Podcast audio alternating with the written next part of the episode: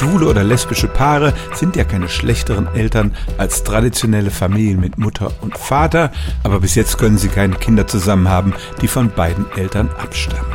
Sie können Kinder adoptieren oder einer der Partner mit einer Mutter bzw. einem Vater des anderen Geschlechts. Aber die moderne Gentechnik könnte es tatsächlich möglich machen, dass auch gleichgeschlechtliche Paare zusammen biologische Kinder haben. Dazu muss man auf künstlichem Wege Ei- oder Samenzellen schaffen.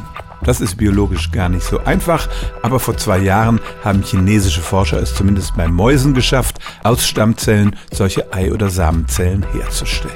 Sie konnten dann tatsächlich Mäusebabys schaffen, die zwei Mütter hatten und die überlebten relativ gut. Bei den Babys mit zwei Vätern klappte das nicht so gut, die starben alle kurz nach der Geburt. Und auch wenn es einem japanischen Forscher schon gelungen ist, menschliche Eizellen aus Stammzellen herzustellen, gibt es keinen Forscher, der sowas schon für Menschen befürworten würde. Dazu weiß man noch viel zu wenig darüber, wie gesund und normal in Anführungsstrichen die menschlichen Babys wären, die auf diese Weise gezeugt wurden. Aber die Forschung geht natürlich weiter und irgendwann könnte es tatsächlich möglich sein, dass mithilfe der Gentechnik gleichgeschlechtliche Partner zusammen ein biologisches Baby haben können. Stellen auch Sie Ihre alltäglichste Frage unter stimmtz.radio1.de.